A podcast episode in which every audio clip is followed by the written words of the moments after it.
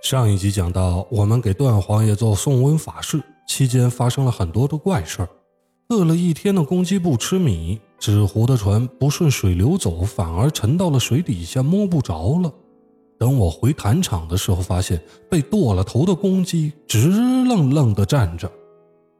原来我砍鸡头的时候没彻底砍断，鸡脖子和鸡头之间还连着一层皮儿。公鸡耷拉着血肉模糊的脑袋，还在那儿站着，时不时扑腾几下翅膀，场面十分的诡异。师弟老蒙腿儿抖个不停，张才艺的胆子倒是大一些，没怎么害怕。我问他：“这鸡怎么过来的呀？”张才艺说：“不知道，都没看见。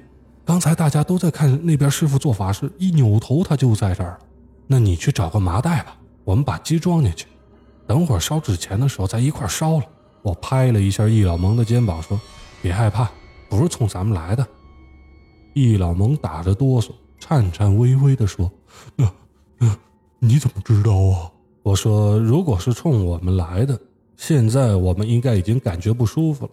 但是师傅张才艺，你我都没事就说明这个瘟送不掉，但他也不会妨害别人。”师傅好像听见我说的话，嘉许似的点点头。又长叹了一口气，说：“哎，我老了，可能干不动了，从来没遇过这样的事儿啊！”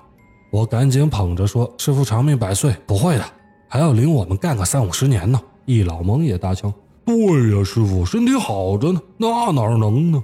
师傅笑了笑，但神情暗淡，眼神涣散地看着坛上的法器，似乎就在瞬间，他老了好几岁。段王爷当天身体一直不舒服，躺在房间里边，但他要准备的材料早就已经吩咐手下人去买了。不一会儿，就把仓库里提前放好的五百斤纸钱运过来。玄武上还有几个建筑工人，应该就是他商号里边的员工。平时遇到这类渡王送瘟的法事，周围参与的人都不会太热心，担心沾上什么晦气。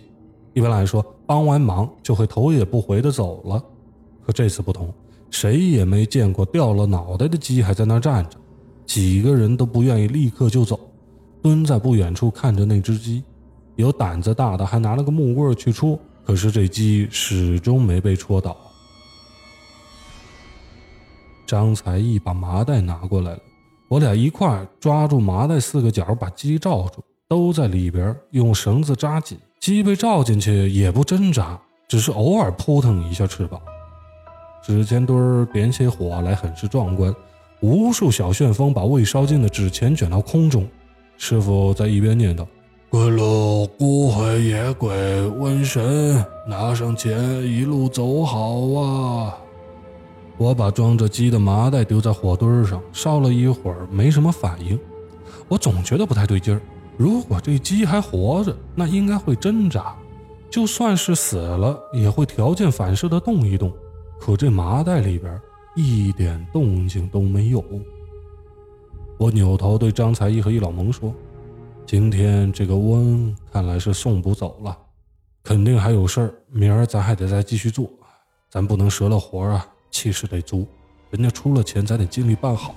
真要做不成，那也就是天意了。”话刚说完，就看到火里扑腾飞出个东西，定睛一看，竟然是那只鸡。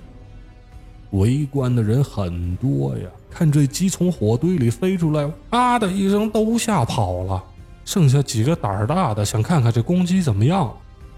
公鸡飞出来一落地，就以很快的速度往江边跑。张才艺去追，可这公鸡就像是被打的鸡血一样，跑起来飞快，根本都追不上。张才艺垂头丧气回来的时候，这鸡都不知道跑哪儿去了。就在这个时候。突然，附近树上的鸟开始叽叽喳喳叫了起来，声音有些凄厉。我看了下表，是晚上十一点四十五分。这鸟叫声有些刺耳，仿佛是受了极大痛苦时发出那种凄惨的叫声。易老蒙吓得脸色都变了，就连围观那几个胆子大的看客也赶紧扭头就走了。张才艺愣愣地站在原地，不知所措。我回头看了一眼盯着火堆的师傅，把刚才沉船的事儿说了。师傅喃喃道：“哎，这个瘟神送不走了。”我跟师傅说：“咱先收拾收拾东西回去吧，明儿还有一场呢。师傅点了点头，没说话，又是一声长长的叹息。我让易老蒙扶着师傅先回庙里去，我自己呢，跟张才艺收拾完东西，让他把地上收拾好，再等我一会儿，我去江边再找找那只鸡。江边的滩地比较硬，也没留下什么足迹。我打着手电筒看了半天，又到我刚才放纸船的那个位置捞了一会儿，什么都没捞着。这纸船居然就那么消失了，我只好放弃，跟张才艺一起回到了庙里。师傅和易老蒙还没睡，在店里坐着发呆。我请师傅早点休息，陪着笑脸说：“哎呦，您多想了，可能就是今天身体不舒服，等过几天就没事了。明儿啊，您就在庙里好好休息，我和小易、小张一块去就行了。”师傅点了点头，表示同意。隔天一早六点多的时候，我和张才易老蒙就到了地方。易老蒙还问我要不要去叫一下段皇爷。我说虽然他身体不好，没法来看，但咱还是通知一下吧，告诉他我们要开始做了。说完这话，我就跟张才义去搭谈，易老蒙则去通知段皇爷。可没到半分钟，易老蒙一溜小跑就回来了，躲在我的后面，我都能觉得他浑身都在发抖。怎么了？把你吓成这个样子？易老蒙抖得说话都不利索了。你、你、你、你们自自己自己上去看看。我把手里的法器顺手放在坛上，牵着易老蒙一起往门口走。易老蒙始终就躲在我的背后。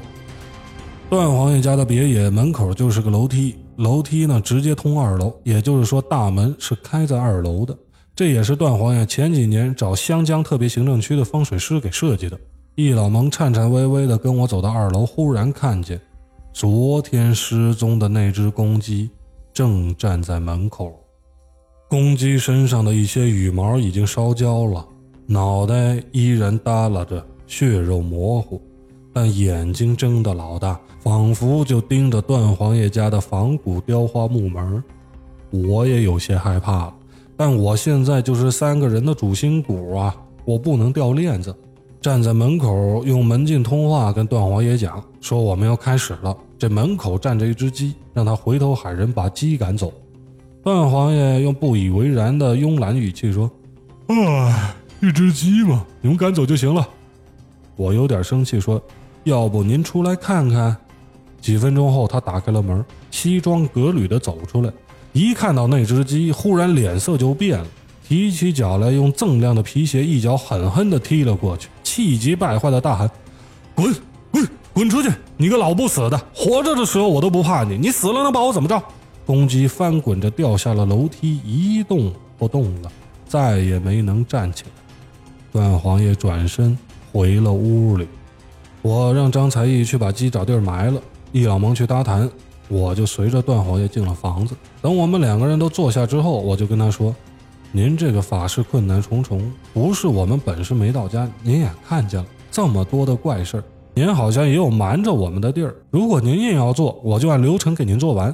段皇爷没有扭头看我，也没有说话，继续在那儿发呆。我站起身来说：“那我就继续做了。”我回到坛场，易老蒙来问我都说了些啥。我说：“肯定是他之前做了亏心事不肯说。”易老蒙这才偷偷告诉我。说他听别的香客私底下说，这一段皇爷为富不仁，不赡养父母。听他刚才发怒说的话，没准就是他平时对他父亲这么喊的。有香客说他爹就是养鸡的，供他上学。毕业之后，他做生意赚了钱，在大部落里面就定居了。他嫌父母是小地方来的，说要断绝关系。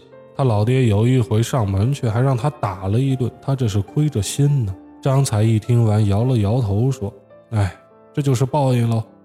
易老蒙这会儿害怕劲儿已经过去了，说：“没准啊，刚才那就是他老爹的魂附在大公鸡上了，把他吓个半死。”我和易老蒙、张才义把剩下的事儿做完，跟段皇爷打了声招呼，就回庙里了。走的时候，段皇爷还是坐在那儿发呆。事后不到两个月，段皇爷病发了，医馆没能抢救过来。在此之前，他仿佛已经知道这个结果似的，事先给庙里交了不少钱，让我们给他死后再做超度。虽然他交了钱不少，我们也是按最高规格给他办的，但是整个灵堂里冷冷清清，没一个人过来吊唁。段王爷的事儿对我影响很大。后来在面对那些作恶多端的人，我们希望能够劝诫对方多善待他人，赡养父母，敬爱兄长，仁义待友，夫妻相敬如宾。否则花多少钱去做法事也是无益。但是冥顽不灵者也有，在这儿只能提醒一句：多行不义必自毙，不是不报，时候未到。